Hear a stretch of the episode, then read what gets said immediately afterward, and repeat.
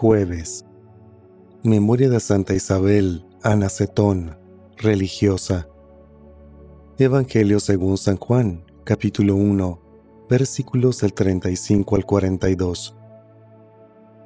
En aquel tiempo estaba Juan el Bautista con dos de sus discípulos, y fijando los ojos en Jesús que pasaba, dijo, Este es el Cordero de Dios.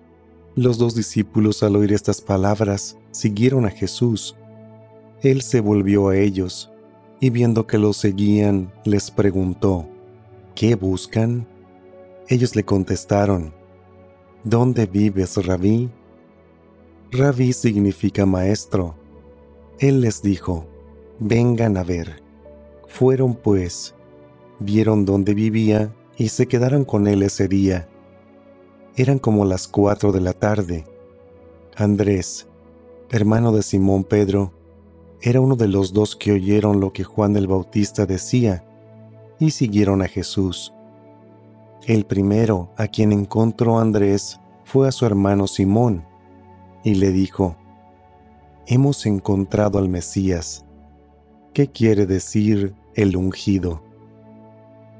Lo llevó a donde estaba Jesús y éste fijando en él la mirada le dijo, Tú eres Simón, hijo de Juan, tú te llamarás Kefas, que significa Pedro, es decir, roca.